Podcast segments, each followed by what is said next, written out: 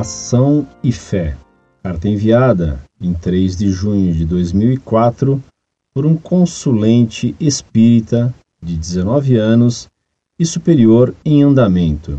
Afinal, o que é mais importante, praticar ou ensinar a fé? O mundo precisa de cristãos que façam a diferença e não de cristãos que se enclausurem e fiquem presos aos dogmas e às leis. Que o Cristo libertador faça brotar a paz em nossos corações. Senhor, dai pão a quem tem fome e fome e sede de justiça a quem tem pão.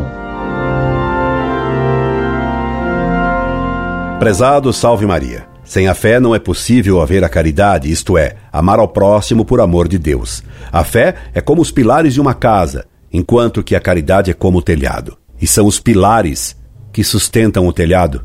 É a fé que sustenta a caridade. Sem fé é impossível haver caridade, como é impossível manter o telhado sem o sustentáculo dos pilares.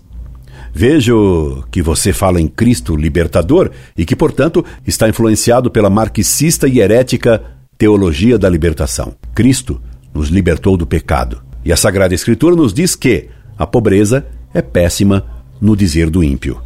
Eclesiastes, capítulo 13, versículo 30. A principal miséria é a do espírito. Nós não somos um tubo digestivo a preencher. Somos filhos de Deus e Cristo nos disse que nem só de pão vive o homem, mas sim de toda palavra que sai da boca de Deus. Mateus capítulo 4, versículo 4. E o que sai da boca de Deus é dogma. Incorde Jesus Semper, Orlando Fedeli.